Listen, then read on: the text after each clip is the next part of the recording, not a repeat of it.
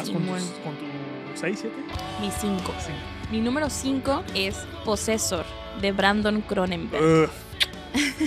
Que digo, es la que decíamos que no es de este año. En realidad se supone que es del 2020, salió aquí en el 2021 y yo la vi apenas este año, pero hicimos esa excepción.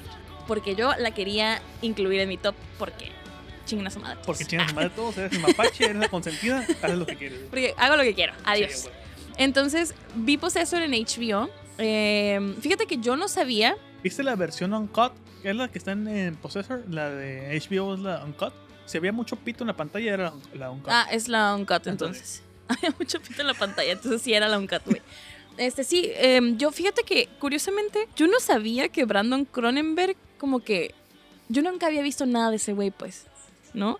Tienes que ver antiviral. güey. Sí, nunca había visto nada de ese güey. Entonces, HBO me la recomendó. Fue así como de, hola, mira, creo que te podría gustar Possessor. Y dije, ay, pues el, el póster se ve chingón, güey, ¿no? Y luego vi que es esta morra, ay, yo no me acuerdo su nombre, pero que es buenísima. La que sale en Mandy. Es la de Mandy, puta, que es una súper buena actriz y que la neta, desde que la vi en Mandy, mm, he seguido, he tratado de ver todas las movies en las que veo que está. Vi que era esta morra, leí la sinopsis, me atrapó y dije, ¿sabes qué? La voy a ver. ¿Qué puede pasar? ¿Que esté mala y que la quite? Pues, güey, que me atrapa. El hijo del papá. El hijo del papá. El hijo, literalmente, del papá, del señor papá, eh, que es el ídolo de Ramiro Alvarado. Pero bueno, vi Possessor, me gustó muchísimo. La historia me gusta un chingo. Eh, el body horror que utiliza está bastante elegante, no sé Fuera el- cómo fuera el explicarlo. colmo, güey, viniendo de donde viene. No, pues es que tiene que, ¿no? O No. sea, Paréntesis, rápido. La hija de Cronenberg, Caitlin eh, Cronenberg, va a debutar como directora. Con algo también que pinta que es de terror. habrá es, que es verlo, la ¿eh? dinastía, güey, del, del body horror, güey. Güey, pinche Cronenberg haciendo así su, su imperio del, del terror del body horror. Pues ni más ni menos, güey, que pues Brandon ya va a estrenar, todavía falta rato, pero en el próximo año, una adaptación de Ballard, güey. Y su papá adaptó a Ballard. Sí, a ver qué a- tal, ¿no? En Crash a Ballard, güey. Y yo que leí el libro es como de, güey.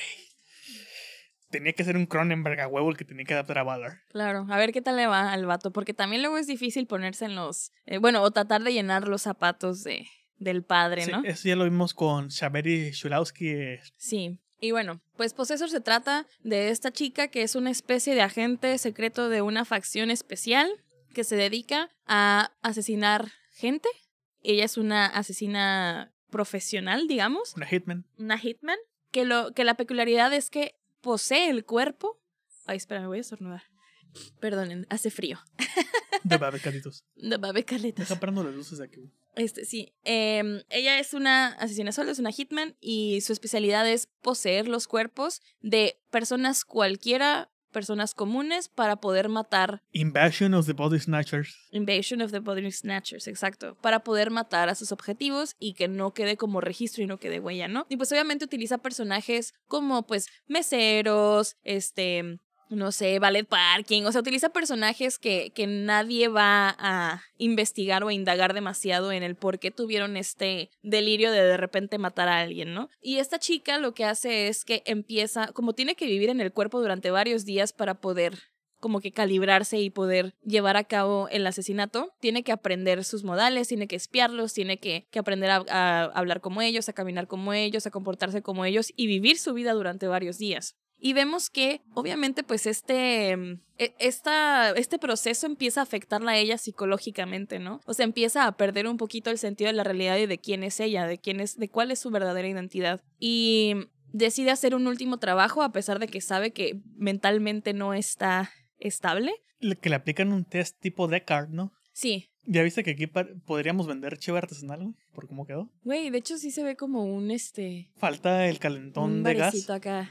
De que, eh, me puede dar un stout, gracias. Sí, güey. A ver, pues ponte, ponte pilas, güey, ponte a hacer Ya, ya que, ya que inaugure Chévere. mi Cronenberg, el Cronenberg, güey, es un buen nombre, eh, patentado aquí, apartado por el Ramiro. Eh, pero bueno, es esta chica que hace eso, ¿no? Y le toca un objetivo eh, que es un millonario, medio excéntrico, que tiene una hija, Con la persona que siempre muere en todas las películas. que es Sean Bean, Sean Bean, perdón, que pues sí, siempre lo matan en absolutamente todas las películas, no sé por qué. Y este, y pues este millonario excéntrico que tiene una empresa de... mm, Ay, ni me acuerdo de qué es la empresa, güey. Pero bueno, el punto, eh, perdón, los alcoholes. el punto es de que esta chica eh, posee el cuerpo del novio de la hija, el prometido de la hija. Y pues resulta que este vato es una persona bastante resentida con la vida, ¿no? O sea, es una persona bastante resentida con la vida, con el suegro. em, Cualquiera de los tres integrantes de Para Dormir Después.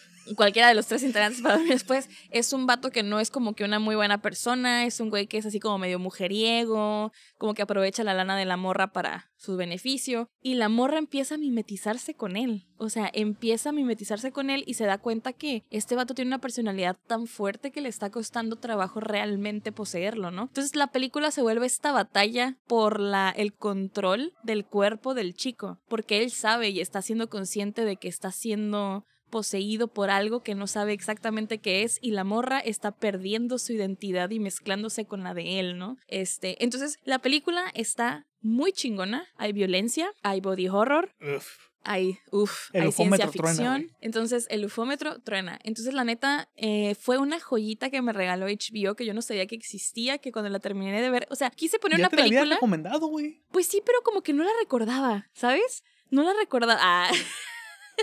El violín más pequeño del mundo Sí, sonando güey. para Ramiro. no la recordaba, güey. No la recordaba, la neta. Y este, y me la recomendó HBO y me acuerdo que la puse así como de que, ay, güey, me quiero dormir, voy a ver una movie, me- ¿sabes? Como para. Y que me voy atrapando en la movie, güey, ¿no? Entonces me gustó un chingo, la disfruté muchísimo. Este, y me hizo querer ver más de Brandon Cronenberg. O sea, dime, dime. Ve Antiviral, su primera película, su debut. Está tan cabrón el concepto, güey. Una empresa, otra gran empresa que hace daño, güey, las corporaciones corruptas, que se dedica a vender enfermedades de famosos. Oh, ¿Quieres el herpes que tiene alguna de las pinches Kardashian. Kardashians? Aquí la tenemos. Tenemos, la Ugh. cepa, tenemos la cepa original. Güey, que lo más cagado es que si existiera en la vida real, habría gente que la compraría. Sí, güey. Sí, sí, sí. Qué asco. Sí, o sea, sí, lo, sí lo harían, güey. Es lo peor del caso. Entonces, es, es una película que. A mí lo que me gusta de Brandon Cronenberg, por lo menos con estas dos películas, habrá que ver qué pasa con Infinity Pool. Son la versión de lo que David Cronenberg habría dirigido de haber iniciado su carrera en esta época. Ah, claro. Pero con su propia identidad. Sí. El problema de su. Que Ah, chingue a su madre la moto. Sí. El problema de su propia identidad es que está tan, tan mezclada con la de su padre. Para mí no es queja, ni es ningún defecto. No. Que vive, a- sabe, sabe que vive a expensas de su padre en cuanto a la sombra y aprovecha eso para innovar dentro de sabemos que no me van a despegar del padre, pero quiero meter mi versión de lo que es mi papá. Sí. Abordando los temas que a mí me interesan, que curiosamente son temas que también mi papá Aborda. dirigiría. Sí, claro. Sí. Sí, porque de hecho, Possessor es totalmente una película que podría dirigir Cronenberg. Sí. Sin pedos. Sí, sí. Pero sí coincido contigo. Creo que no he visto Antiviral. Te la voy a subir. Este, pero sí, no, definitivamente coincido en que esa película es una película que Cronenberg, papá, hubiera podido hacer, pero tiene algo diferente, tiene un toque distinto, tiene un toque especial y eso es, ah, ok, ese es Brandon Cronenberg, ¿no? Entonces sí, vi la película, me encantó, dije, no mames, qué maravilla y pues sí, a esperar su nueva movie. Mi número 5, güey. A ver, Es échala. una película que creo que no viste, pero que quieres ver. Déjame, que es- déjame hacer esto A primero. verla. Aguanta. Uf. Uf. uf. Una película que. Ay, güey, no la puse en el. La puse en el 5, pero la hubiera puesto fácil en el número 1. Oh, wow. Pero siento que las otras películas que puse en mi. que le siguen son. Le ganaron, güey. Le ganaron por cosa de nada, por así por decirlo. nadita, Por nadita, güey. por detalles. Estamos hablando de una película donde un detective investiga la sospechosa muerte de un hombre de feria en una montaña. Oh. La principal sospechosa es la esposa del hombre, de una u otra forma. El problema es que durante la investigación, el detective y la sospechosa comienzan a compaginar. Chinatown. Ah. Podría ser. Empieza a haber este tipo como de fricción de, de, de relación amorosa donde el detective se termina enculando, güey. No otra forma de decirlo, se termina enculando. Yo también lo haría, güey. Está hermosa la, la, la sospechosa. El problema es que, como sí podía saberse, el detective tiene esposa. Y la investigación obviamente ya no es objetiva, güey. La, la el fin último de una investigación es que sea lo más objetivo posible con base a los indicios recabados, encontrados, testimonios, bla, bla, bla. Aquí está Raman- eh, hablando el Ramiro criminalista, pero aquí esto se lo pasan por el arco del triunfo porque desde un principio el detective está enculado. ¿Sabes de qué película estoy hablando? A ver, dígalo. ¿No? Suéltalo. ¿No sospechas? Es No. de la lejana Corea, Corea del Sur. Decision to leave. Decisions to Live. Oh, güey, tengo tantas ganas de. Uy, no, me molestó un poco que no pude verla este fin de semana, güey. Esa es la vida del momento uno en que llegó a los mares. Porque se sabe que soy un pinche desesperado, güey. Entonces. Sí, podía saberse. Sí podía saberse, güey. Este. Ah, ahí, ahí hay un shout out a. Verga, güey, déjame acuerdo. Perdón porque no me acuerdo de- del nombre. Son los alcoholes. No, no, sí, o sea, sí. Pero aparte soy muy malo con los nombres, güey. Deja, busco rápido aquí. Como que. Como que me acuerdo. O sea, me acuerdo de, pero no me acuerdo del nombre, güey. Ese es el, ese es el pedo. Hugo Hernández, que nos escucha desde Houston, Texas. Oh, hola, Hugo. El otro día platicando con él, este, por Instagram, por medio del, del, del perfil del podcast, me comentó que ya llegó a ese punto, chingoncísimo ahí. Me sentí muy, muy, este, no sé si honrado, güey, no, no, este, me sentí chingón, güey, se sintió. Te sentiste halagado. se- se- se- halagado, esa es la palabra, me sentí bien, güey. Este, fue como de, güey, las chingas de cuando me quiero andar matando o editando, tiene sus frutos. Me dijo, me gusta tanto el podcast que ya se me pegaron sus palabras. Oh, Él no como podía-. Él no podía saberse y él sí podía saberse. No podía saberse. No podía saberse, este. No sé a qué iba esto, se me fue el pedo.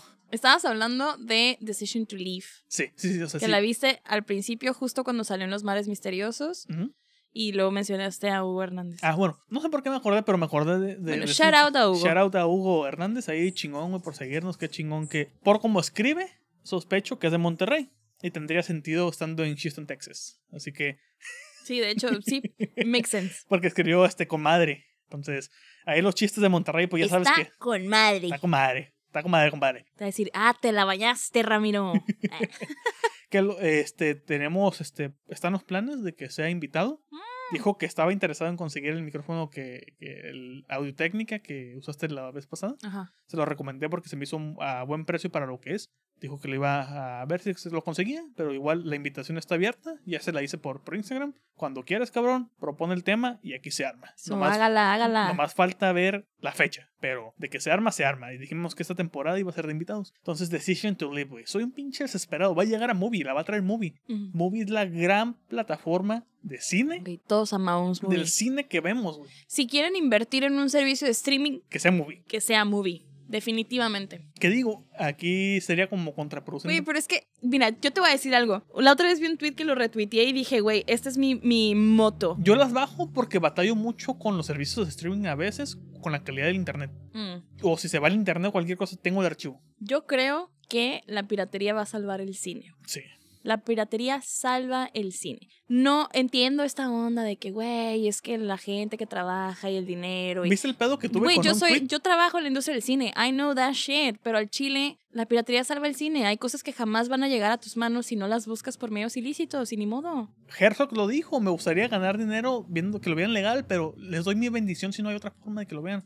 Y da la curiosidad de que en ese sentido yo no pirateo por piratear nada más, güey, de por chingar. Pirateo porque quiero ver las películas porque yo sé que no van a llegar a Tijuana. Sí, claro. Y cuando llegan a Tijuana llegan en un pinche horario bien culero, en dos salas, Y que te me quedan quedan bien dos semanas. Sí, güey. O tres días y me quedan bien lejos. Entonces como de, güey. Y aparte con la experiencia actual de que la gente está bien pendeja después de la pandemia, es como de, güey, neta, prefiero verla en mi casa. Pero movie, güey. Sí. Movie Decision to Leave. Sí, Movie la va a traer a plataformas. Todavía no hay fecha como tal, pero la va a traer Decision to Live. La nueva película de Park Chan-wook, el director de Old Lady Boy, Vengeance. Lady Vengeance, Mr. Vengeance, este, Thirst, que otra película de Ay, vampiros. Thirst es buenísima. Sí, güey, este, una de algo de Cyborg, que no me acuerdo cuál, no la he visto. Mm, creo que Y yo tampoco. la que para mí es mi pel- va a sonar como el comentario más blas- blasfemo con las películas que hemos mencionado. Mi favorita sigue siendo Stalker, Ah, ya, claro. Es que ya me habías dicho que era tu favorita de él. Ajá. con la Mia Wasikowska. Sí. Es mi favorita, güey. No sé qué chingados tiene esa película que me encanta, pero es Park Chan-wook, güey. A fin de cuentas, si tiene una serie que se llama Little Drum and Girl, que salió en Hulu, este, pero sí, es Decision un señor director. es el señor director coreano Sí. que se comparte con Lee Shan-dong Joon-ho, y. Bong Joon-ho. O sea, el, el cine coreano me gusta mucho el, el hecho de que hasta la cosa más insípida en descripción, más repetitiva, más lo que sea, saben dirigir, güey. ¿Saben La película más pedorra de, com- de la rom-com más pedorra que te puedas imaginar está muy bien dirigida, güey. Ya Es quisieran, güey, el cine mexicano del mainstream dirigir, tener la calidad que tiene el cine coreano en su- Güey, ya quisiera pinche Carlos Regadas. Bueno, ese tengo- güey no es mainstream, pues, pero. Tengo ahí mis, mis conreigadas. Sí me gusta Japón, este, Luz Silenciosa y. Nuestro Tiempo. Pues porque son las. Ay, bueno, nuestro tiempo no sé, güey, pero porque son las buenas, güey. Bueno, ya continúa. Pero ya, Decision to Live. no quiero mencionar mucho porque quiero que la vean. Que, ah, ya me acordé que volvía a la parte del, del cine pirata. Yo no pirateo por, por, por chingar, güey. O sea, yo pirateo porque es- realmente me gusta el cine y soy desesperado. Creo que la parte, eh, este, la parte que sobresale, soy desesperado. Si ya llegó, la quiero ver. Y si la puedo ver en mi casa, prefiero verla en mi casa que en el cine, salvo ciertas excepciones, porque sé que en el cine me la voy a pasar de la verga, güey. Tengo con qué decir, güey, que muchas de las películas que he visto en el cine, recientemente me la he pasado mal. Por la gente. Han sido contadas las ocasiones en las que me las he pasado bien, como en Batman. De Batman la gente no habló, güey, no nada. Fueron de las cosas raras. Pero en general es una exper- experiencia de la chingada para mí ir al cine. Es que sí es como, como que tirar los dados al aire de a ver qué público te va a tocar, qué tipo de público te va a tocar. Los peores, son- perdónenme, los peores son los de Marvel. El público de Marvel es el peor público. La neta sí, güey. Los gritones, lo que aplauden. No, Lo... no, güey. Yo fui a ver Civil War. No, ¿qué? Yo fui a ver Endgame, güey, al cine. No sé por qué fui a ver la, la, la de mm, Spider-Man. Ajá. También la fui a ver al cine, no sé por qué chicos. No, pero la de Civil War es la que es este yo, eh, Iron Man contra Capitán América, ¿verdad? Güey, vete a la verga. O sea, salía Capitán América, ¡woo! Y los otros.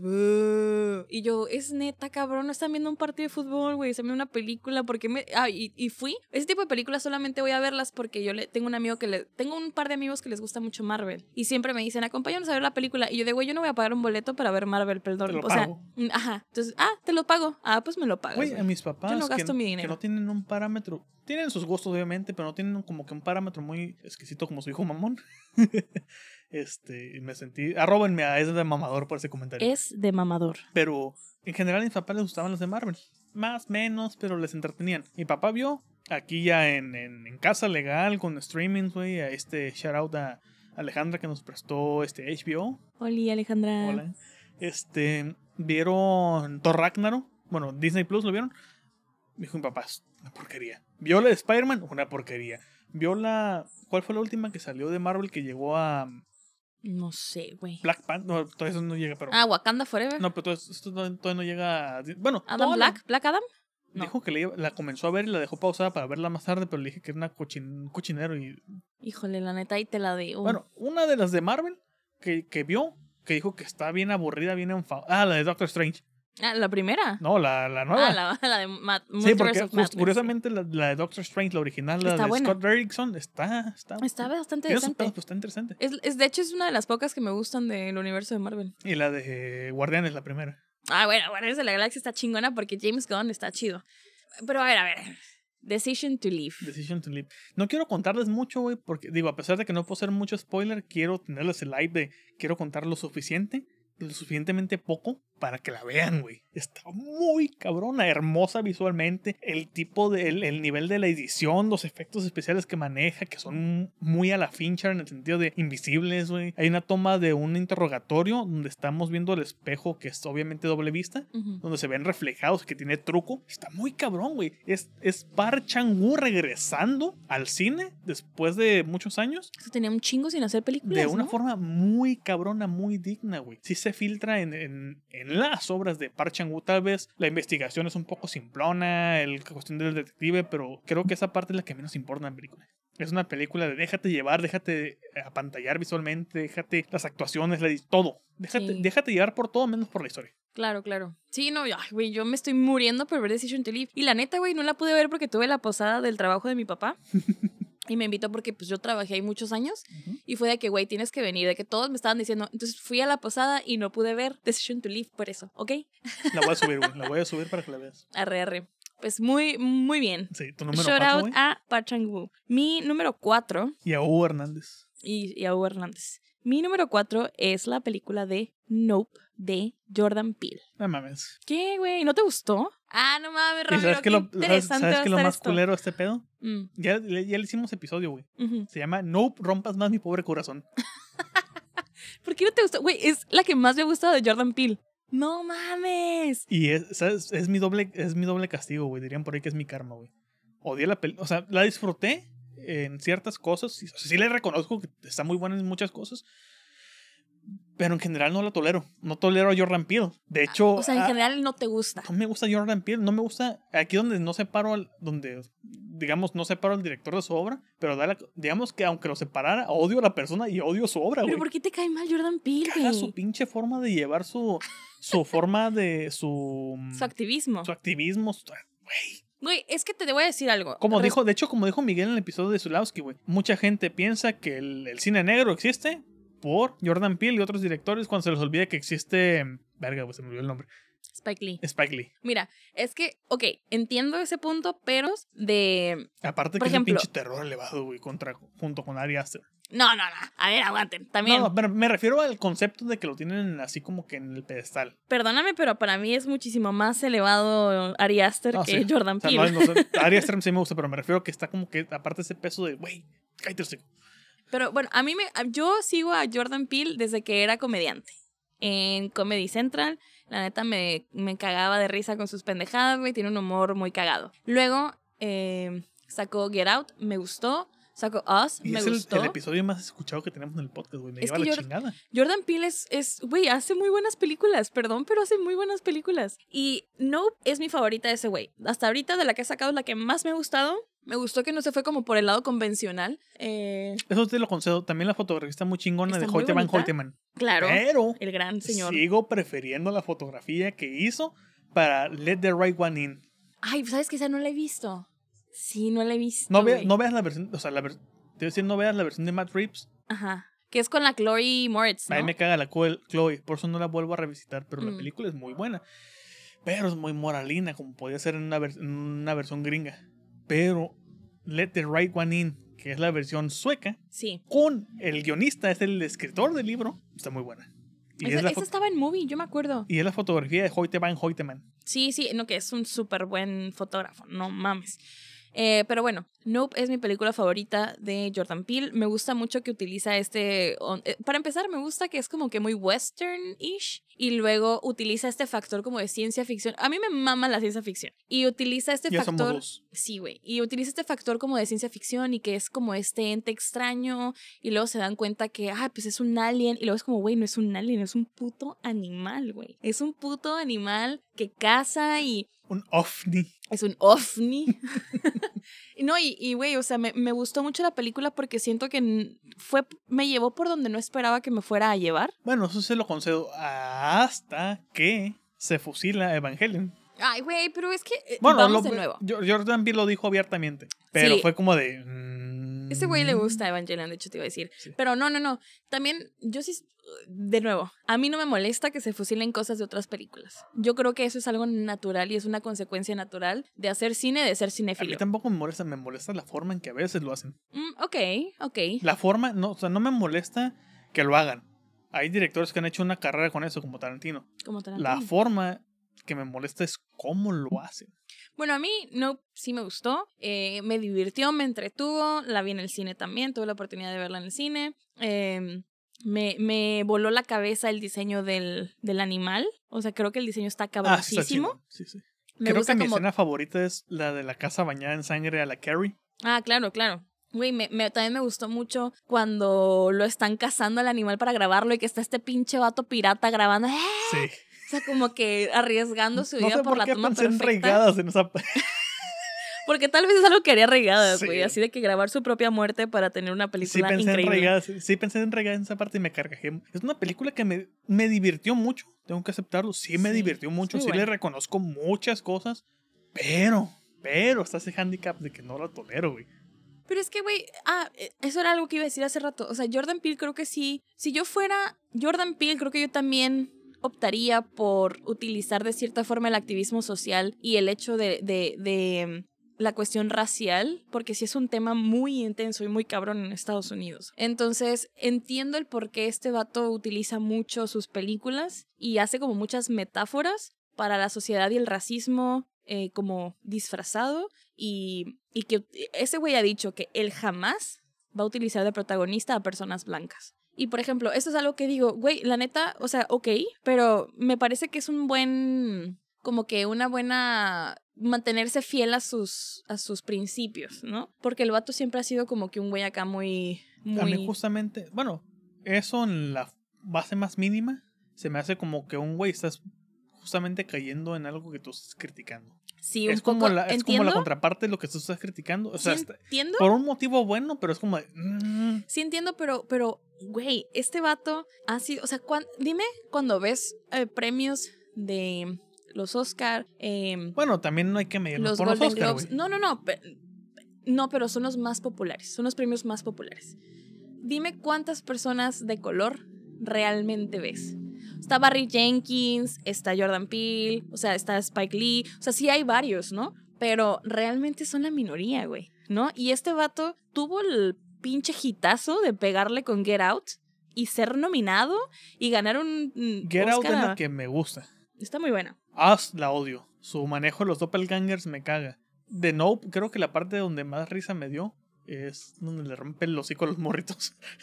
Ah, sí, que se disfrazan de, Sí. de- Bueno, a mí me gustó mucho Nope. Es mi favorita de Jordan Peele. La disfruté muchísimo. Me gustó que no se fue por lo convencional. Me gustó el diseño del, del animal. Y ahora, sinceramente, me, da- me dan muchas ganas de ver una película de ciencia ficción de Jordan Peele. Yo no quiero ver su cine, güey, pero lo voy a tener- terminar viendo en pro del podcast. Son esos sacrificios de. You gotta do what you gotta do, man. Sí. Pero bueno, a ver, ¿cuál es tu número cuatro? Mi número 4, güey, sí podía saberse. El que presentó triple proyecto en México este año. Mm, ¿Y sabes quién es? ¿Totoro? Huele a hotcakes. Huele a hockey. Pinocho de Guillermo del Toro, al que Uf. ya dedicamos un episodio la semana pasada. Curiosamente es mi número tres. Antepasada. Uf. Es mi número tres. ¿Quieres aprovechar para iniciar o...? No, dale, dale, dale. Hasta estoy salivando, güey. Hay una entrevista que vi en, en Twitter donde están, en la redundancia, entrevistando a Christopher Waltz, donde le mencionaban como de, oye, ¿era necesario otro Pinocho? Y dice, no, es que yo no, yo no tenía, bueno, citando, parafraseando ahí entre la nube etílica que traigo, decía, yo pensaba, una Pinocho más, ¿era necesario? Hasta que vi que era Guillermo el Toro y vi el guion, dije, "A huevo, güey. Siempre es necesario si está Guillermo el Toro detrás. Pues simplemente Kate Blanchett hace el personaje increíble del chango que se llama Espasa- Espasatusa. Es pasatura. Espasatura. El Miguel Espa- Esparragueta. Esparragueta. Pero bueno, vi una entrevista con esa morra que decía, güey, ¿cómo es que le hiciste para los sonidos del changuito y que no sé qué? Porque casi no habla, ¿no? Y que dice, no, no, es cierto, la vi con Guillermo del Toro. Y que dice Guillermo del Toro, es que Kate Blanchett se me acercó cuando estábamos haciendo Nightmare Alley y dijo, güey, yo quiero estar en tu Pinocho. O sea, como, dame el papel que quieras, porque yo quiero y el estar que ahí. sobraba es pasatura. El hijo de Guillermo del Toro, pues es que nada más queda este monito en la espasatura. y la Kate Blanchett, güey, me vale madre. O sea, si tú lo vas a hacer, va a ser increíble. I'm down for it. Entonces tienes a Kate Blanchett haciendo ruidos de chango, güey. Cuando viene también No de hacer primero Nightmare Alley y Tar. Tar. Tar no la he visto, pero Uf. Tar- me la han vendido Uf. muy, muy, muy bien, güey. Uf. Este, de hecho, ¿vi- ¿viste el making of que viene en Netflix junto con Pinocho? No, no. Dura no. media hora, está muy bueno, güey. Sí, sí. De hecho, lo, o sea, lo guardé en mi lista y sí me salió justo después de ver la película, pero ¿Escuchaste ya el era muy. de Pinocho? ¿Eh? ¿Escuchaste el, pi- el episodio de Pinocho? No, es que, güey, a veces, yo ya te lo había dicho, hay veces que no he visto las películas y no escucho sus episodios hasta que vi la película. En esta ocasión sí mencionamos que hacemos spoiler y lo decimos. Sí, así. porque yo sé que ustedes hacen spoilers, que no tiene nada de malo, güey, pero tú sabes que yo tengo como un issue con los encanta- a mí me spoilers. encantan los spoilers, güey. Me motivan a ver la película. Yo los odio. Oh, me lleva la chingada. Bueno, este, hay un momento en el, justamente en el making of donde dice eso mismo, que se le acerca para decirle, oye, quiero un papel y que le dice, o sea, lo mismo del toro. pues, Está el, chango y, y vemos momentos donde está en, el- en la cabina de doblaje preguntando, ¿quieres que sea muy enérgica o muy depresiva o algo? Es como que, güey, o sea, imagínate primeramente Kate Blanchett. Güey, tienes a Kate Blanchett, mamón, haciendo ruidos de chango. Solamente Guillermo del Toro puede hacer eso. Sí, güey. Como decía, como decía este Miguel en ese episodio, técnicamente Del Toro agarró a sus, a sus principales actores los movió nada más, los cambió de set, los cambió de, Mm, de claro. acción real a, a doblaje. Y lo que yo mencioné en ese, en ese episodio, en el pasado, bueno, el antepasado, para cuando salga este, es, tenemos actores que no son actores de doblaje propiamente profesionales, pero hacen un pura y eh, duramente al, al doblaje, que son de esos actores famosos que dices, güey, sí los quiero haciendo un doblaje.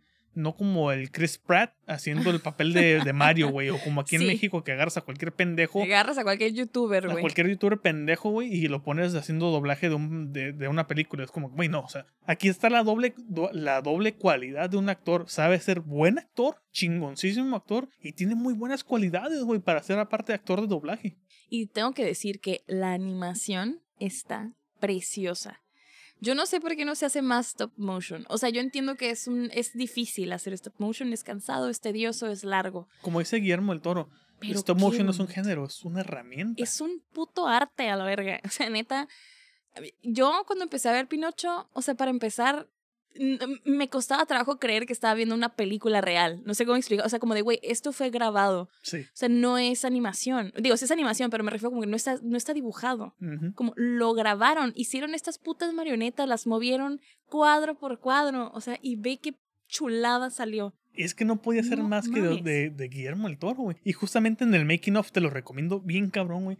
Es como de, había gente que o se la robaron de Laika, que es el, el gran Ujú. estudio de stop motion actualmente. Güey, la neta, era, Laika gen- se la rifó. era entre que se robaron gente de Laika y gente que se estaba matando por trabajar con Guillermo el Toro, güey. Porque ¿quién vergas no quiere trabajar con Guillermo Güey, el todos Toro? güey? queremos trabajar con Todos Guillermo del Toro. queremos tra- Yo quisiera que Guillermo Yo del Toro me quisiera hacer una pinche planta en una película del Toro, güey. Güey, si Guillermo del Toro me dice, va a ser la niña pasto. Ok. Y así, güey, niña pasto, te lo juro. Serías la mejor niña pasto, güey. Sería la mejor niña pasto. Yo sería la mejor piedra, güey, en una película del Toro, güey.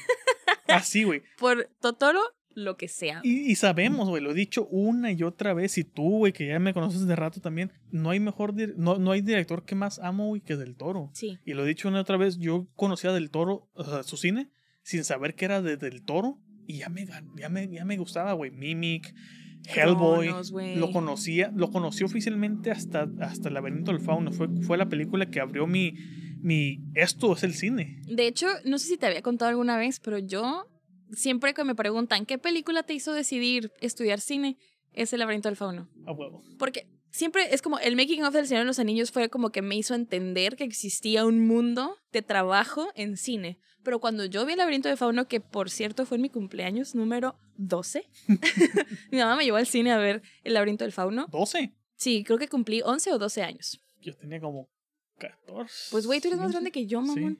¿Cuántos años tienes? 28. ¿Tú cuántos tienes? También. No, güey, yo, yo, Voy a cumplir 29.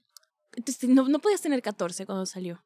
12, 13, pues. Yo tenía 12 años. Yo me acuerdo que cumplí 12 años Ponle cuando fui a 13, verla. pues. Ok, entonces fui al cine a verla, salí chillando, güey.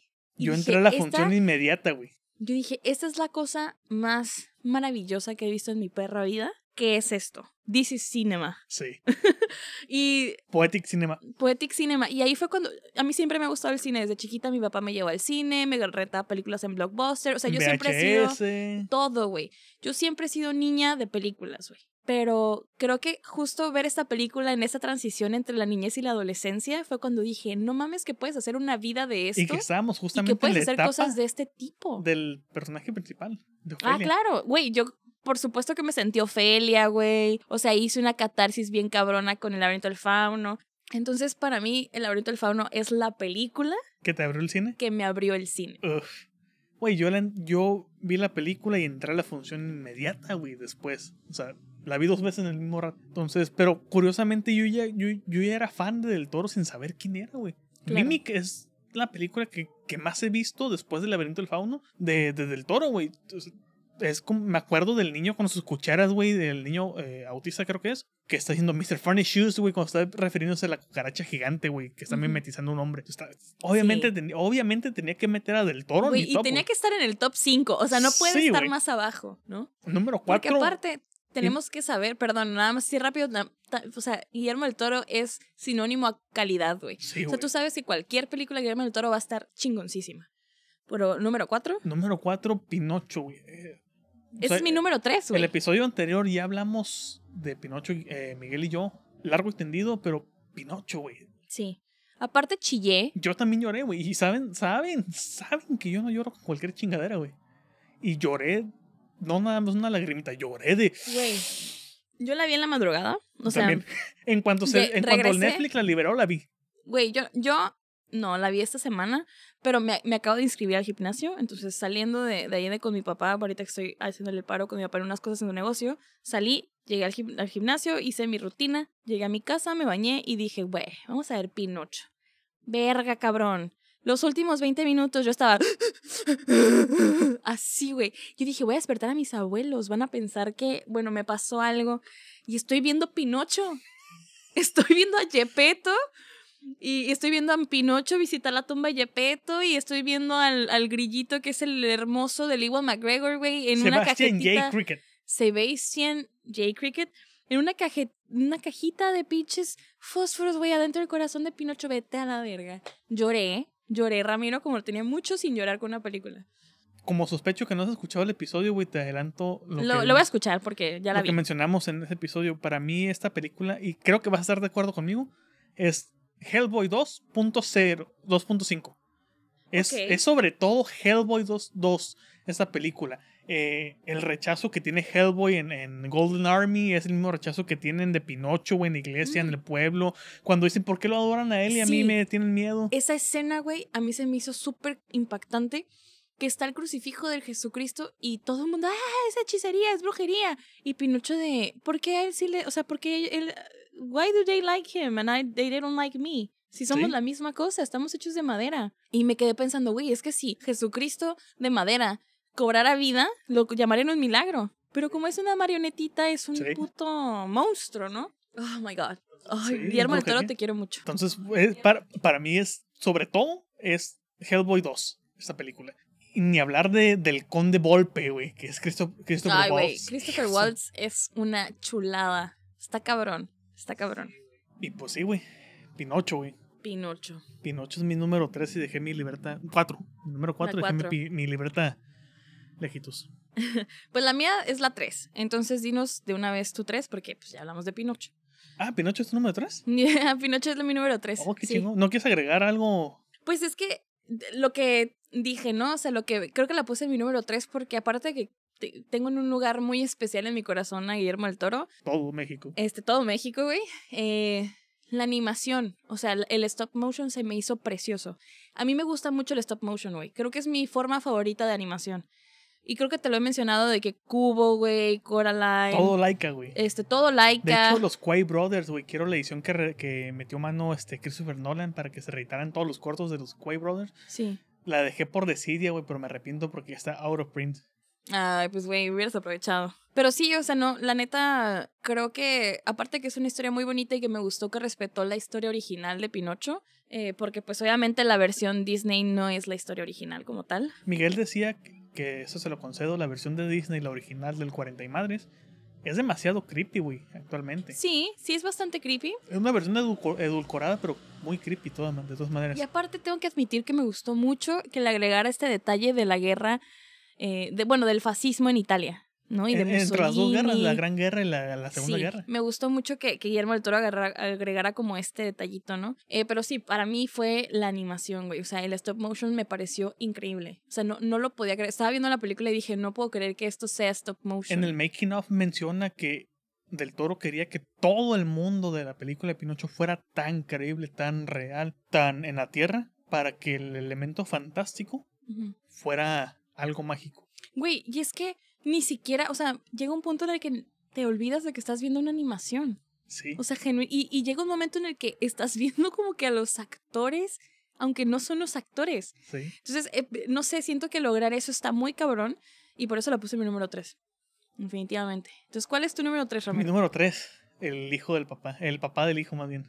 El papá, el señor don papá del el hijo. señor Don Papá, el hijo del papá, que mucha gente le preguntaba a Miguel que, que, que a qué nos referíamos con el hijo del papá cuando mencionaba eso. Ajá, A David Cronenberg. Ni más ni Exactamente. menos.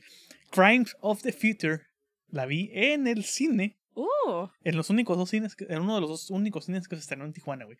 Se estrenó en Mundo Divertido. wait, what? Bueno, ese, ese Cinemark, Es donde estrenan más. Sí, hay, digo, Cinemex, ya no es Cinemark, güey. Sí. Cinemark, güey, ya se vio Ya aquí la edad. Sí. Ya se notó la edad, disculpen. Güey, ese Cinemex luego tiene muy buenas eh, proyecciones. Yo ahí vi la de Star is Born y la de, de Jack, Jack de, de House The de Jack Jack Bills. Built, ajá. Éramos los únicos tres pendejos en la sala viendo la Lars von Trier. Pero vi Decision, eh, vi este Crimes of the Future en cine. Y güey, qué Nice. hermoso, qué hermoso es ver la cortinilla de movie tan elegante, tan chingona, tan sutil, tan Y en no pantalla grande. En pantalla grande y con un. No era una pantalla chica, pero era en cine, pues. Con un perro sonidazo, güey. Hasta me sentí incómodo, güey. Me sentí raro, me sentí privilegiado de poder ver a uno de mis directores, de mis dioses, que le se pega el tiro a mano pelona con el toro en el cine, güey. Güey, te entiendo, porque yo cuando fui a ver a la Cineteca Nacional el espejo de Andrés Tarkovsky, casi lloro. No, de hecho no, casi no, lloré. Yo no. Lloré al final del espejo. Porque nunca lo había visto en pantalla grande, güey. Yo en, en, en. Cuando anduve en Ciudad de México íbamos a. Teníamos boletos para ver Halloween Ends en IMAX. Para la de Drácula de Francis Ford Coppola, que saben que es. Sí, es tu es, mero mole. es mi mero mole.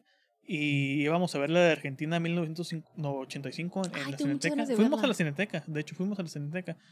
Pero tuve ahí unos problemitas con ansiedad y entonces Mm, no se armó. chingón ahí con Alejandra que, que entendió el, El el pedo. pedo, güey, pero cómo me pesó. Primeramente, haberle arruinado el, el ver esas películas en el cine. Y en segunda, no haberlas podido ver en el cine. Nah, güey, pero pues mira, la salud mental y la salud en general siempre es primero, güey. Sí. Y se entiende a la verga. Pero Crimes of the Future, me costó Crimes mucho verla en el cine, güey, por la ansiedad. Estaba Sí, como claro. que así inquieto, pero dije, güey, es que si no veo a Cronenberg ahorita, no lo voy a volver a ver en el cine. No sé, güey, no sé si su siguiente película salga en el cine aquí en Tijuana, pero es una oportunidad, un- es una ventana única en mi vida. Ver a Cronenberg. Porque yo sé que del toro lo voy a ver. Bueno, Pinocho no se estrenó aquí, chinga su madre, Pimienta Films. Pero, pero del toro sé que es más consistente. Sí, sí, sí. No, y aparte, pues por ser director mexicano, sí se le presta como un poquito más de atención de que pues jala gente. Y Es también que chinga su madre y- Cinemex al mismo tiempo, güey. Porque tenían el trato para estrenarla y no la estrenaron. Sí, quién sabe qué habrá pasado ahí. Pero Crime of the Future, güey. ¿Qué nos narra Crime of the Future, güey? Nos narra una humanidad que ya se fue a la verga. Así tal cual. La humanidad está mutando. Ya mutó más bien. La humanidad ya está en un punto donde no sienten dolor físico. Ok. Y el Shit. no sentir dolor físico te lleva a mucho degenere, güey. Mucho degenere. Y los crímenes del futuro no es tanto que sean los crímenes en un futuro muy lejano, sino que es los crímenes que ya estamos haciendo contra el cuerpo, contra el mundo, contra la sociedad como tal. Donde tenemos una pareja que es este Saul Tenser y Caprice, que son los eh, artistas del performance, porque a Saul Tenser le crecen órganos. Le crecen órganos que no saben para qué sirven ni la chingada. Y el performance es operarlo in situ en vivo y extraer esos órganos. Entonces, pues vemos que dentro de esta película hay como que tres líneas narrativas, cuatro líneas narrativas. Tenemos la parte de los performance, tenemos a la National Organ Registry, que es una empresa que parece fantasma, donde quieren tratar de registrar esos órganos ilegales para ver qué pedo y Tensor se acerca como para registrarlo y ve sus peditos y la chingada. Y luego tenemos a un detective que está investigando esos crímenes, contra la naturaleza y la chingada. Tenemos una línea de activismo de un grupo de, de personas que se alteran físicamente para poder digerir plástico porque la sociedad está tan, tan contaminada que están viendo la opción viable de que el plástico sea comida, porque de hecho justamente si nos vamos a estudios científicos reales, el cuerpo humano tiene un gran porcentaje de plástico que tenemos ingerido por bebidas, comidas y todo lo que tú quieras, que es a causa de todo este pedo del- de, la contaminación y el excesivo consumismo que tenemos. Pues es que para empezar, la comida es con un chingo de conservadores. El agua, güey, imposible que sea pura. O sea, no hay forma alguna. Todo lo tenemos embotellado en plástico. Aunque compren su pinche agua Fiji, Güey, aunque sea Fiji, aunque sea Evan, aunque sea la O que Bosé. sea, o Bosé, todas esas aguas están súper procesadas. Y a final de cuentas, el tener siempre la comida y las aguas en recipientes de plástico, güey, el plástico se desgasta. ¿Sabes? El plástico se desgasta y. Pues a final de cuentas estás comiendo partículas de cosas que no deberías de comer. que a- agregando eso, la película inicia con un asesinato. de un niño que digiere plástico. Entonces, como que la big performance es esta dualidad entre qué es lo, ético, lo ético y lo moral, no está la línea. ¿Sabes a qué me está recordando? Bioshock. Sí, sí, sí, sí. sí. Neta. Eso porque yo no he visto la película, acabo de mencionar, ya la sacaron en movie y la tengo ahí. Pero es que Cronenberg siento que es un. O sea, siento que es un director que lo tienes que ver en el mood. Y como que. Como que no he estado ahí. Ponla hoy, güey. Ponla hoy. Sí, como que, como que no he estado así en el mood de, güey, sentarme a ver a Cronenberg, güey. Había una- unos comentarios que salió respecto con Crime of the Future que dicen, es que es el gran regreso de Cronenberg al body horror. Güey, neta, dime, ¿has visto? Dime que no has visto el cine bien de Cronenberg sin decirme que no lo has visto. El gran regreso al body... Güey, nunca se fue del body horror. Siempre ha estado Siempre ahí. estuvo. En mayor o menor medida, History pero of sí. Violence, este, Eastern Promises, que es mi favorita de, de, de Cronenberg, este, a Dangerous Method, de Cosmopolis. Ay, güey, A Dangerous Method, ahorita que lo mencionas, qué chistoso que lo, o sea, que lo digas, porque es una película de drama, ¿no? Sobre Sigmund Freud y Jung, y... Pero, güey, sí tiene su elemento de body es horror. que nunca se fue del body horror. El pedo es de que como no es histriónico, como no es así de que es ¿Explícito? sangre explícito, ah, pues no, o sea, no tiene nada de eso. Para Dude. mí, la gran película de body horror de Cronenberg es Eastern Promises. Güey, sí. Sí. Tiene la transformación del cuerpo por medio de los tatuajes. Como si no tienes tatuajes en la vida criminal mafiosa rusa, no existes, güey.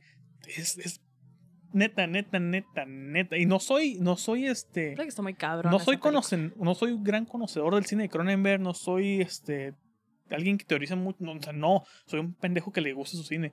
Pero güey, yo lo dije en la tesina que hice. Eastern Promise es el resumen de su carrera. En todo, estético, temático, todo. Es, el- la gran película de, de Cronenberg. Y es creo que de las accesibles para el público. Sí, la neta, este. Cronenberg sí tiene como que esta peculiaridad, no sé. Yo la verdad también no he visto muchas películas de Cronenberg, pero por ejemplo, Eastern Promises, güey, Está muy cabrón. se me hace una película cabroncísima. Cabroncísima. De un nivel muy, muy alto como director. Sí. O sea, es, es, la manufactura de esa película está muy chingona, la historia, Tenemos la a Naomi violencia. Watts, Tenemos a Naomi Watts, güey, tenemos a un Viggo Mortensen bastante a Vincent Cancels. Avisen Cancel. O sea, esa película, eh, fuera de que es una película de Cronenberg, está muy chingona. O sea, de entrada. Y el manejo de la violencia que tiene ese vato, sí, güey. Como que vuelve la violencia estética, Sí, güey. ¿no? Y eso no es una cosa fácil de hacer. Y estamos hablando de alguien que quería estudiar entomología, entonces algo de ciencia sabe, güey.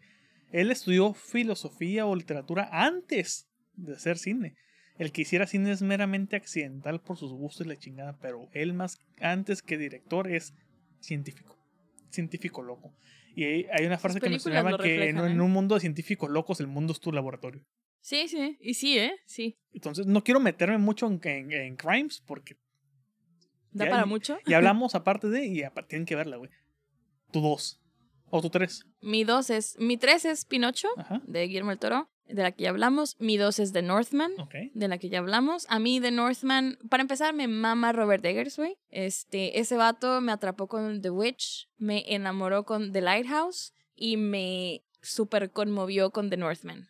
Eh, me gustó mucho la película, visualmente me pareció increíble, me dejó sin aliento, güey. O sea, la, la escena de la Valkyria. Muy pocas películas he visto en el cine que literalmente, güey, me han dejado sin aliento. O sea, de que, de esas veces que se te olvida respirar, güey, cuando estás viendo un cuadro en la película, ¿no? Sí, güey, está muy Este, cabrón. Una de esas, perdón que lo diga porque yo sé que les caga a todo el mundo, pero es The Revenant con Iñárritu, güey. La escena final en la que Leonardo DiCaprio, que a mi parecer el personaje de Leonardo DiCaprio, Hugh Glass, ya está muriendo y voltea a ver a la cámara y rompe la cuarta pared, dejé de respirar, güey. Y hasta que salieron los créditos me di cuenta que no estaba respirando. Y me pasó eso con The Northman. Creo que la última vez que me ha pasado era con The Revenant y me pasó de eso con The Northman en la escena de la Valkyria. O sea, cuando sale la Valkyria y se ve así que está ascendiendo al cielo y trae el Al cuerpo Valhalla. al Valhalla y trae el cuerpo del, del vato, ¿no? De Hamlet.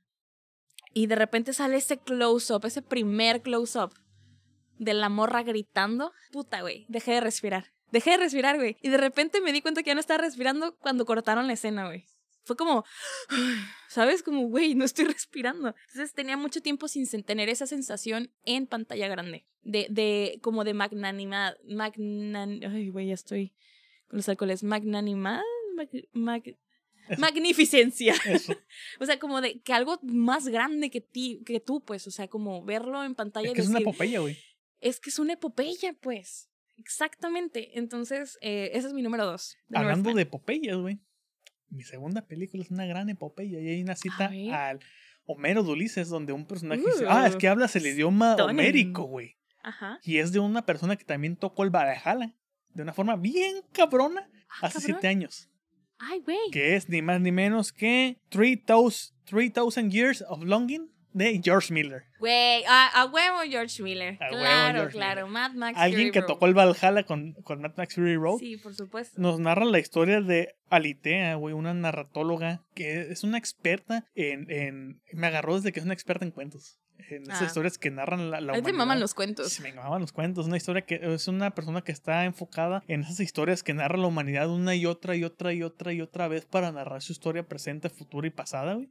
Shout out al libro de El héroe de las mil caras de Joseph Campbell. Sí. Y que justamente eh, Alitea está en Istambul porque le invitan a una conferencia donde de la nada empieza a ver una persona rara, empieza a ver gente ahí que no existe o en el público. Y en sus viajes por Istambul, que es Estambul, Istambul, chingo madre, lo mismo, este, compra un jarrón que le llama mucho la atención. Llega a su cuarto hotel, lo empieza a lavar con el cepillo y a la verga, güey, lo rompe. Sale un genio, un Dajin, Uh, que es... Verga, se me olvidó el nombre de, de este actor chingoncísimo negro, güey. Idris Elba. Idris Ah, Elba. Sí, sí, sí. Güey, es que Idris Elba. oh, Y que, justamente crece, sale el, el, el, el genio gigante, güey, de la lámpara y le empieza a, con- a hablar en griego y esta litea le contesta y le dice, hablas el idioma homérico, ¿eh? Y es, es una película de desenfrenada, güey, como nada más George Miller puede ser, pero es una dupla entre desenfrenada y narrativa lenta, densa, inmersiva, bien cabrona, porque nos está narrando la historia de cómo estuvo encerrado 3000 años el genio en esta lámpara y todas las etapas de vida, todas las veces que estuvo encerrado en esta misma lámpara o diferentes lámparas por amor. Está muy chingona, güey, está muy, muy, muy cabrona. 3000 Years of Longing, güey. Ya le dedicamos un episodio justamente. Sí, sí, sí. Esa también está en mi lista, ¿eh? También es una de las movies que no he podido ver y que tengo. O sea, Decision to Leave, Men, Three Years of Longing. 3000 3000 Years. Years of Longing. Está Sí. muy, muy cabrona. Tenía que ser mi top 2, güey. Tenía que ser mi lugar aparte, güey, hace total sentido que George Miller esté en tu top 2. Sí. La neta. Yo, fue el único Oscar en el que estuve emocionado diciendo, George Miller se va a llevar todo. Si no se lleva todo, se va a llevar casi todo. Y se llevó casi todo en el año que estuvo en los Oscars. Y fíjate que, que mm, eso con, con la de Fury Road, la de Mad Max, es raro que una película de acción como que le vaya tan bien. Sí. O sea, es raro que... Y de autor. y de autor. O sea, para empezar es raro que una película de acción sea de autor. Y ya, una película de acción de autor que tenga, o sea, que creo también que tenga tantos premios y tanto reconocimiento, verga, está cabrón. Me acuerdo que hay una, hay un- una entrevista que le hizo Robert Rodríguez a George Miller en su serie de Directors on the Chair, algo así, donde le preguntaba, güey, yo vi, yo vi un corte preliminar de la película y yo estaba pensando, no se te murió nadie en el set. Eso lo hice de neta, eso fue CGI. Pues lo- los vatos que están en las en la en los camiones así tocando y el vato de Sí. la guitarra así valiendo El War, los Warboys. los Warboys eh, eh, todo fue práctico. Sí. Y yo, Jesús Cristo, o sea, este güey tenía pinche fuego y saliendo y los güeyes así, "Ah, Diría Valeria Jesús, Jesús pinche Cristo. Jesús pinche Cristo. Sí, la neta George Miller bien merecido ese segundo lugar, Sí, ¿eh? güey. Ese es mi Cabrón. güey. ¿Cuál es tu dos? Mi dos es Northman, Ah, ¿cuál Northman de Robert? Eggers. Uf, aquí entramos, güey. Mi número uno es Tar. Ok. Tar con la hermosa Kate Blanchett de este director. A ver, dame un segundo. me lo tengo Que no ha dirigido mucho aparte, güey. No, no, no. De hecho, no. A ver, espérame. Creo que tiene que cuatro películas. Tiene muy poquitas Y tenía películas. como Todd 13 años sin dirigir. Todd Field. Em, Güey, Tar la Con vi Kate Blanchett. con Kate Blanchett, que, perdóname, pero es la mejor actuación que yo he visto en mi vida de Kate Blanchett. Y eso es mucho decir porque la mujer es una cabrona. Sí. O sea, esa mujer lo que toca lo hace oro. Sí. Y vi Tar y dije, no lo puedo creer. O sea, nunca en mi vida la he visto tan, ¿Desatada? tan, tan desatada, tan chingoncísima. Y aparte de que el personaje de Lia Tar, que es, es la protagonista, está muy, muy interesante. Eh, bueno, Tar se trata de. Es una directora de orquesta que tiene como una especie de trastorno obsesivo compulsivo. Nunca lo mencionan en la película, pero es bastante obvio que tiene como un pedo así como muy. Habemos dos aquí. Sí, o sea, es una morra así súper clavada con lo suyo, ¿no? Y es, este, es una directora de orquesta lesbiana con ese oh, trastorno obsesivo compulsivo, enamorada de la música, vive por y para la música. Y habla mucho, bueno, perdón, antes de adelantarme. Y esta directora de orquesta, durante la pandemia, decide hacer una serie de videos y de como live streamings en YouTube de música clásica, ella dirigiendo una orquesta. Y le va súper bien. Entonces, pues empieza a hacer entrevistas, empieza a hacer como un libro y toda la onda, ¿no? Y a la morra está como en la epítome de su carrera, o sea, está en el punto máximo de su carrera, ¿no? Y resulta que hay un escándalo que está ahí como cosechándose, que mm, pues ya mencioné que es una mujer lesbiana y ella tiene un asistente que es, ay, esta morra que sale en The Lady, The Portrait of a Lady on Fire. Ok. No me acuerdo cómo se llama la actriz. La que no es güera. No, la, la protagonista. Ella sale. Y este, ella es la asistente de Tar. Y te van dando así durante la historia, te van dando como que ellos, o sea, ella, la, la Lydia Tar, que es Kate Blanchett, tuvo como una pupila. Y esa pupila se está volviendo loca porque algo pasó, hubo un viaje entre las tres, que algo sucedió, que nunca sabemos qué fue lo que sucedió. Y al final la morra termina suicidándose porque Lidia Tar le empieza a cerrar las puertas porque no, o sea, no la recomienda, la corre de, de su patrocinio, pues deja de ser su pupila, la empieza a cerrar las puertas. Entonces la morra no puede conseguir trabajo en la música y se suicida. Un poquito como tipo Whiplash, ¿no? Ok. Not my tempo. Not my tempo, not quite my tempo. Entonces, pues vamos descubriendo este personaje de Lydia Tarr, que no es una mujer perfecta, es una mujer cabrona, es una mujer con un chingo de defectos, es culera, güey, es cerrada de mente. Entonces, pues está viviendo una persona conservadora, con este amor y esta pasión por la música clásica, desde una perspectiva bastante... ¿Cuál será la palabra correcta? Como, como purista, Ok. ¿no? O sea, ella es como una purista de, de la música. Y en un momento en el que, pues la cancelación está al pie del día, en el que las redes sociales son súper, este, cabronas, ¿no? Entonces, sí, entonces ella está dando una clase y la graban hablando sobre, sobre Bach, que resulta que, o sea, le pregunta a uno de sus alumnos, ¿por qué no quieres tocar Bach? Y el vato le dice, porque soy queer, soy de descendencia este, nativa indígena y aparte soy de descendencia este, afroamericana. Y Bach era racista. O sea, ¿yo cómo voy a tocar a Bach?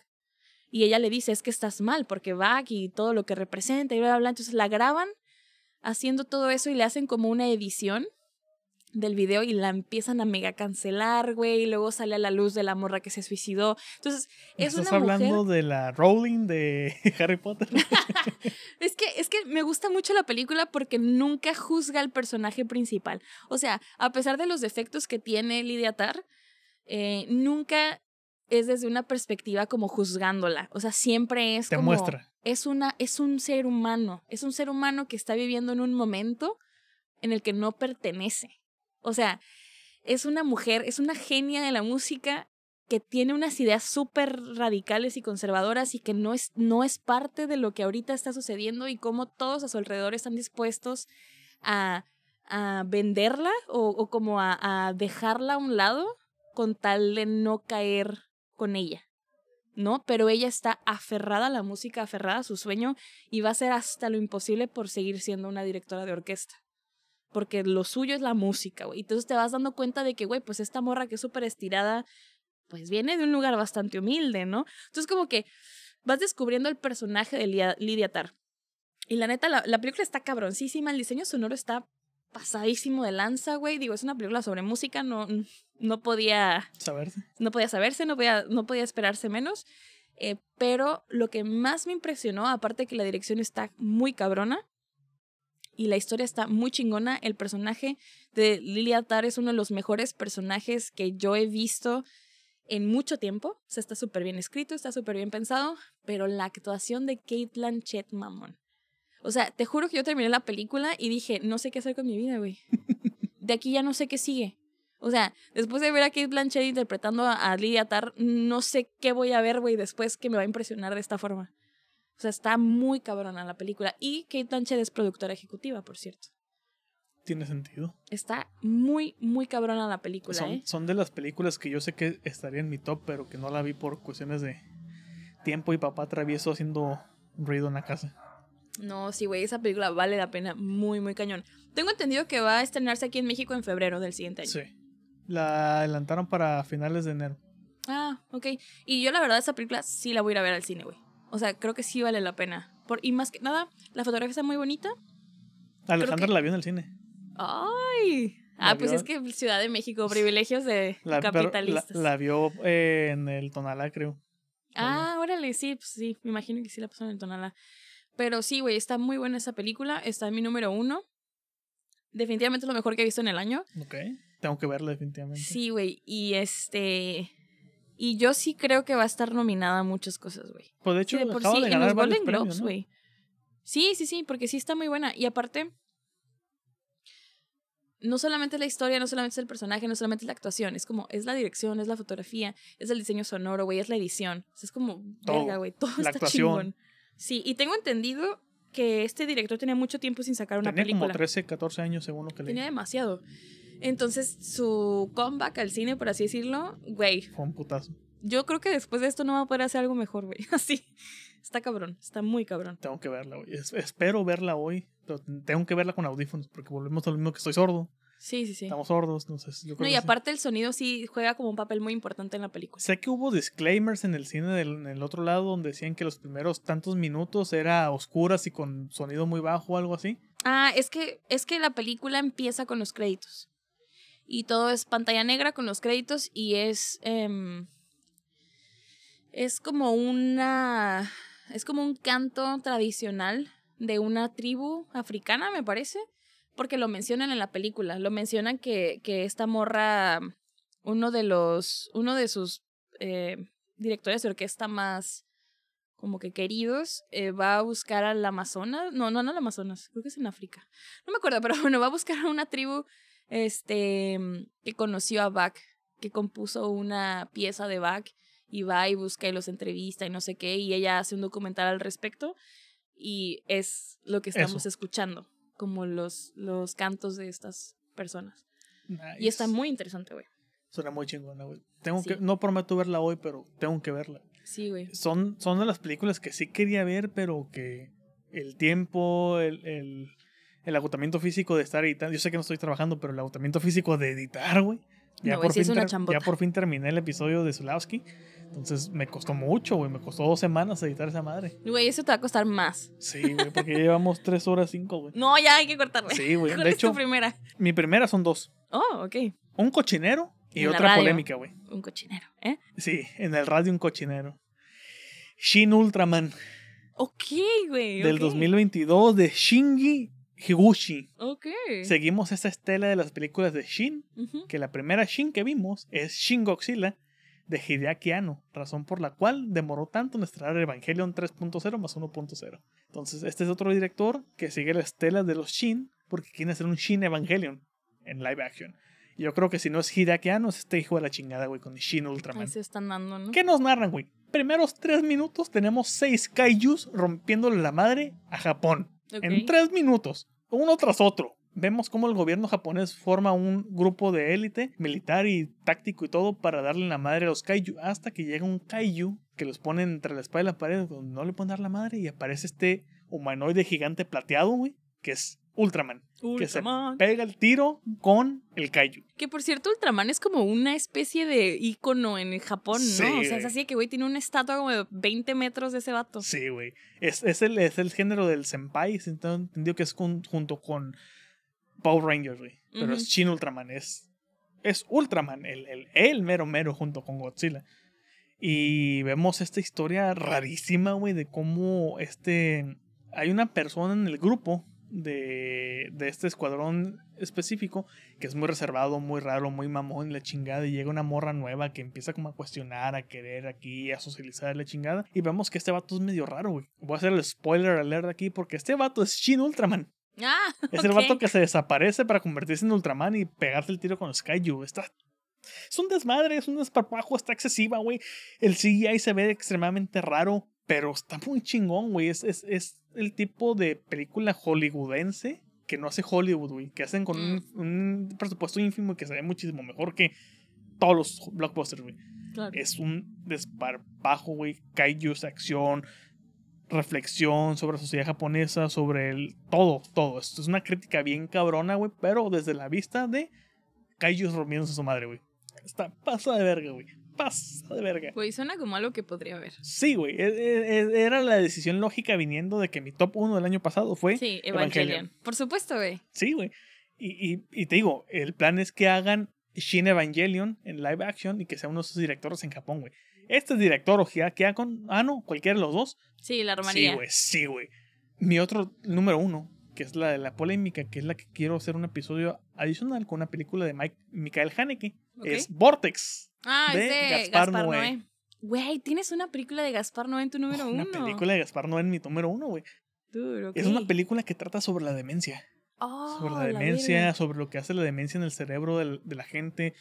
Eh, tenemos primeramente, güey, a Louis, que es Darío Argento. Güey, ¿es Dan Argento Su actuando? Primera película protagonizada por él. Wow. Como actor. Ya había actuado en varias de sus películas, pero esta es la primera protagónica donde sale él. Darío Argento es un teórico del cine que está escribiendo un libro Sí. que tiene pedos de demencia, que vive, es una, una persona de los noventas, como, como Darío Argento, que vive con él, que es una psiquiatra retirada que tiene demencia también. Y vemos esta vida que tiene en un departamento en París, que han vivido toda su vida ahí, güey, vemos su día a día. eh, conviviendo con el pedo de la demencia, cómo es su, su, su, su convivencia, su casa, esta mezcla entre invadida por el cine, por, por, por Louis, eh, y es amor de, de Michael Haneke, Michael Haneke, pero a la, a la, A la Gaspar a la Noé. Gaspar Noé. Es la película más accesible de Gaspar Noé y la más complicada al mismo tiempo, es la más contenida y la más desatada. Es la película más madura de Gaspar Noé, güey. Y, y lo tenemos en un, en un ejercicio narrativo tan chingón que toda la película de, de- inicia sencilla, güey, normal, esta pareja en una cena romántica en su departamento, la chingada, y luego vemos que la, par- la pantalla se parte. Toda la película se, con- se continúa en pantalla partida, muy a la de Palma, y vemos que en cada cámara, cada pantalla, vemos siguiendo a Louis o a Ed. Cuando están juntos, vemos tomas desfasadas, vemos que están conviviendo en el mismo espacio, pero desde diferentes ángulos. A veces cambia una cámara por el hijo de esta pareja, a veces cambia la cámara por otro personaje, pero en central una cámara corresponde a cada uno de ellos. Y en simultáneo, cuando no están juntos, vemos lo que sucede al mismo tiempo en cada uno de la vida de ellos. Él se va al mercado, se pierde porque tiene demencia, no sabe lo que está haciendo. Eh, Louis la va a buscar porque él hace mucho tiempo que no la encuentra. Está, narra está preguntando por aquí y por allá si no la han visto. Pero vemos los dos puntos de vista al mismo tiempo y vemos los audios mezclados. Está, muy cabrona, güey.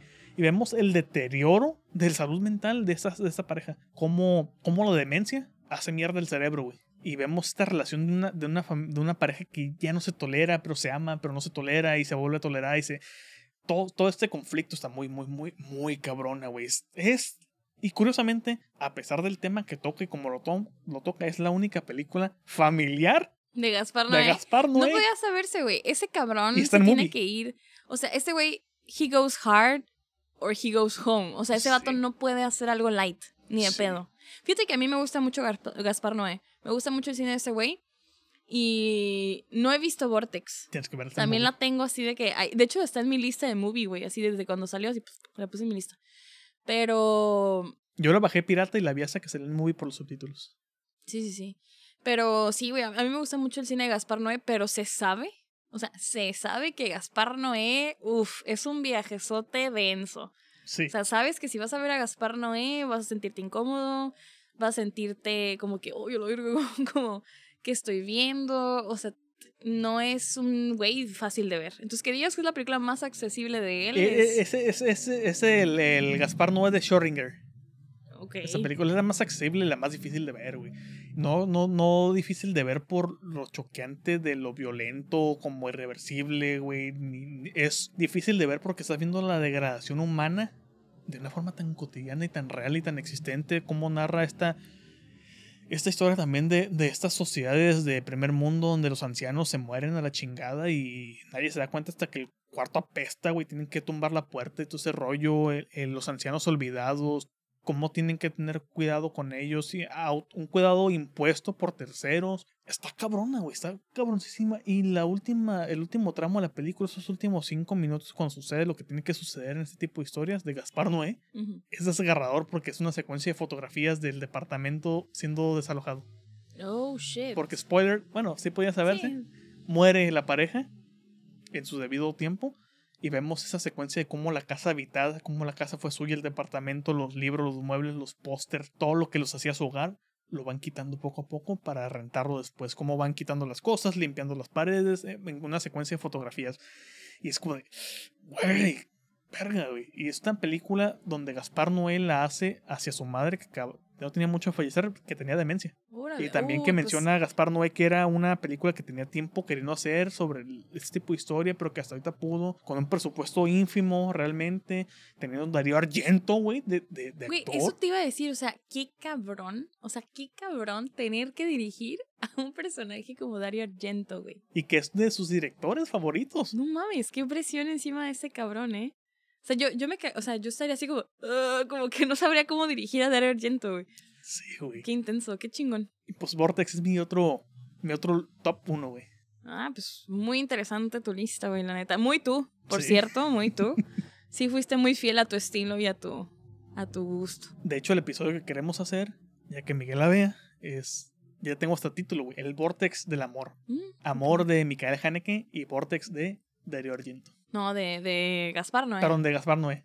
Sí, sí, Con Dario Argento. con Darío Argento. Oh, nice. Pues, güey, la voy a ver también, entonces. No sé si quieras aventarte aquí un dato, recomendación, algo, güey, para cerrar ya este episodio que se nos fue de la mano. Güey, está súper largo. No Tres sé cómo horas, le 14 vas a hacer, Me güey. voy la a neta. morir, güey. Em, recomendación como de, De lo que quieras. de lo que De quieran. lo que quieras. Pues, a ver, tú primero, ¿tienes alguna recomendación? Estoy leyendo un libro que se llama La más recóndita historia de los hombres, de Mohamed Gar Sar, eh, un escritor de descendencia senegalés que vive en Francia, que ganó el premio Gaumont en el 2021, este gran premio francés de literatura. Voy a, la mitad. Muy cabrón, güey, es, es muy bolaño. Es, es Los Detectives Salvajes 2166, pero sin dejar de ser el propio autor. Y aquí hay una doble recompensa porque este libro me lo regaló Alejandra. Todavía no lo tengo en físico, pero me lo compró Alejandra. Y aparte estuvo eh, Mohamed en el IFAL de Ciudad de México y me consiguió el autógrafo del escritor. Oh, nice, nice, Sí, nice. está muy cabrón. Es esta historia de, de escritores senegaleses queriendo hablar de literatura africana, pero cómo la literatura africana se ve afectada por el racismo de las colonias, de la gente que los dominó, de cómo trataron de blanquear a los negros africanos por medio de educación del colonialismo, de cómo no tienen la identidad o cómo escritores, un escritor fantasma que ya nadie encuentra, que escribió el, el laberinto del no me acuerdo cómo se llama el, el pinche libro, pero un libro que, que se escribió de un autor africano que nadie pensaba que era un escritor africano, que sospechaban que era un escritor blanco, con un seudónimo y la chingada. Y vemos toda esta historia del escritor, familiar, narrativa, cómo conecta con el futuro en el 2008, de un libro que se escribió en el 34. Está muy cabrón lo que llevo. Y voy a la mitad. Órale. No, pues sí, se, se escucha. Chingón. Se escucha chingón. Sí, esa es mi recomendación.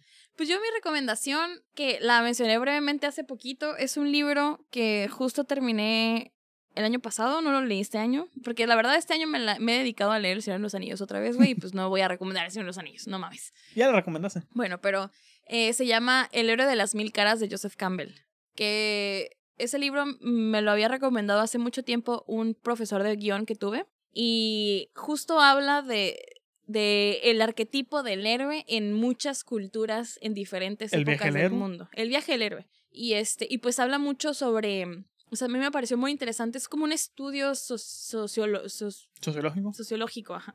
Perdón. La cerveza. Es un estudio sigue el ceviche. Uf, cevichito, güey, ya me lo estoy saboreando.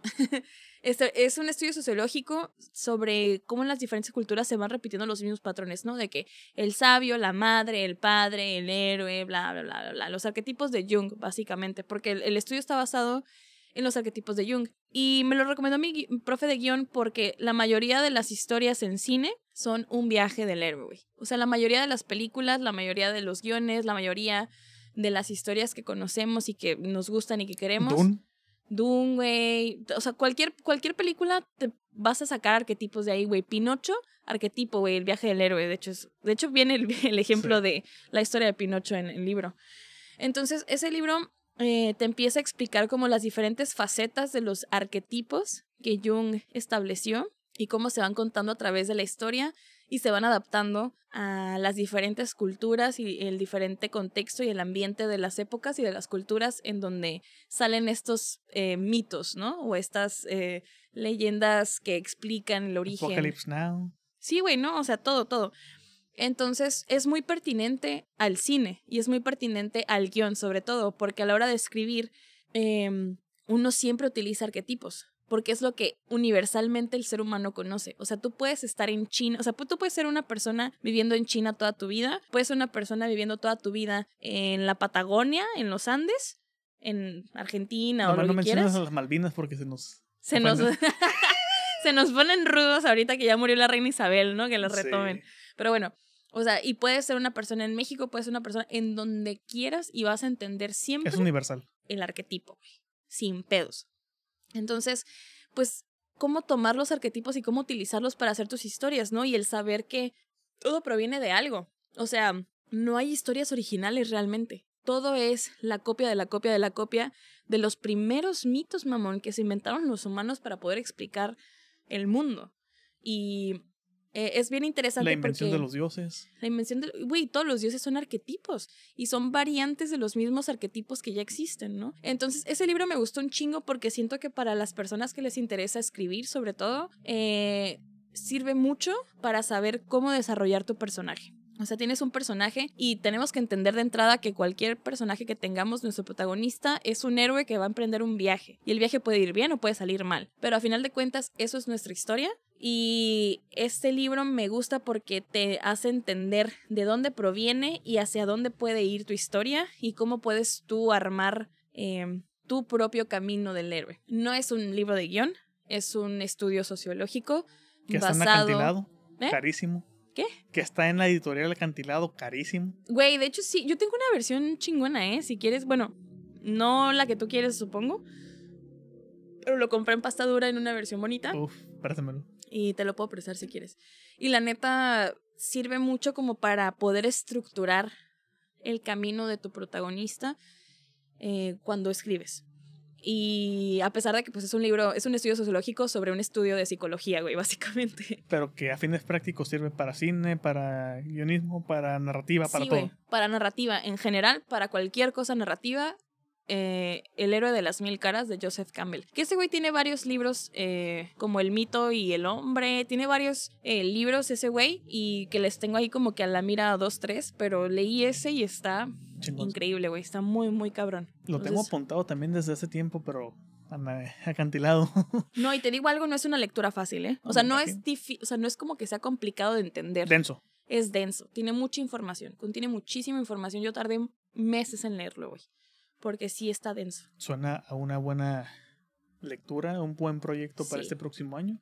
Yo ya recomendación no quiero, ya para dar cierre, pero quiero mencionar que Alejandra me regaló el Ulises de James Joyce. Hablando de, Uf.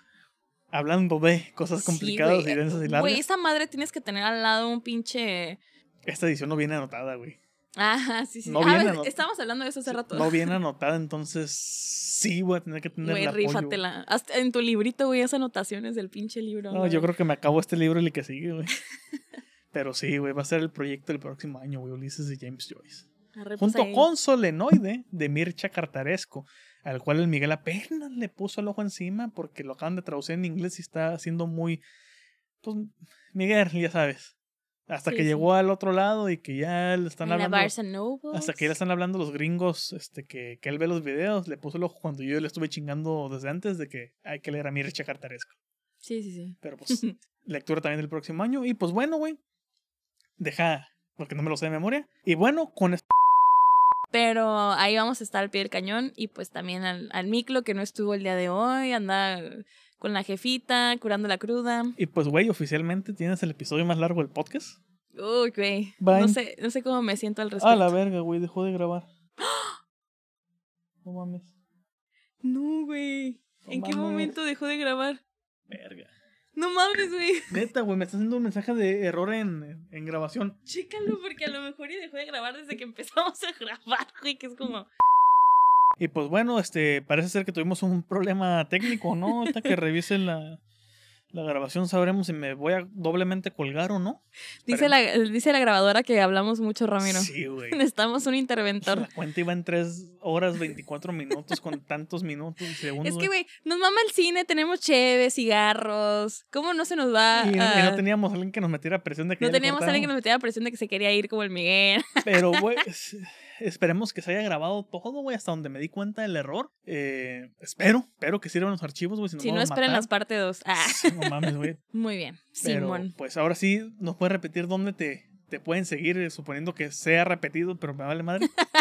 Bueno, yo estoy en todas mis redes sociales como Natiferovsky con V y con Y. Yo como Ramiro ALVRM94 en todos lados, a Miguel como Zaratestra en Twitter, Zaratestra-bajo al final en Instagram, PDD-podcast en Twitter, Instagram y TikTok. Y pues esperemos que no me quieran matar hasta que revise esto. Esperemos que este podcast salga bien. Sí, güey, esperemos que haya salido Que bien. sea grabado que absolutamente si se perdió algo, o sea, ya lo último no no importante. Y pues gracias, güey, por aventarte pues, gracias, este, güey. este podcast de tres horas y media. A huevo, siempre se aprecia, güey. Una buena plática, chévere, güey. A huevo. La neta. Y pues palabras finales. estamos. Eh, pues nada, la neta los felicito un chingo porque me gusta, o sea, digo, a pesar de que son mis amigos, que ya sabemos que son mis amigos y que pues por obvias razones les voy a tener como cierta preferencia, pero me gusta mucho el podcast que ustedes hacen, el contenido que ustedes hacen y les quiero felicitar porque les ha ido súper bien y sé que es porque le chingas mucho en la edición y pues porque los dos son eh, Bien clavado. bien clavados y pues les gusta mucho lo que hacen, ¿no? O sea, y, y- y, pues les gusta el cine, les gusta, eh, pues ahora sí que exponer las cosas de cine, de libros, y pues se agradece. Se agradece tener contenido de ese tipo en internet. Entonces los quiero felicitar por el éxito que han estado teniendo este año, por salir por fin en el Spotify fin. Y pues nada, güey, muchísimas gracias por tenerme en consideración e invitarme a sus episodios.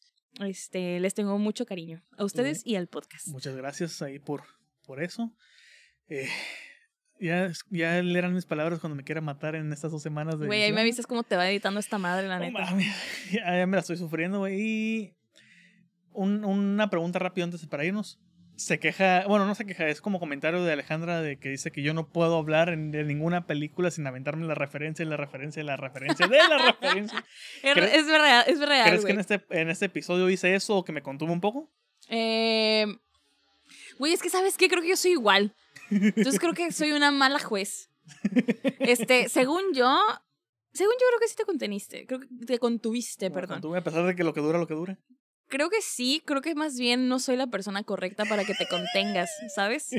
Creo que yo también me voy muy lejos y muy denso. Sí. Entonces, Y pues ni modo, Joaquín. Ya modo, este, te destronamos con tu episodio que era el más largo. perdón. Ya, ya podrás en la siguiente que seas invitado a No destronarme. mames, tendrá que durar cuatro horas ese episodio, güey. Pero pues, gracias por escuchar este super episodio de lo mejor del año. Esperemos que no se haya ido a la chingada. Y pues, gracias. Al rato. Nos vemos. Y que chinguen a su madre las motos que van pasando. Bye. Rato.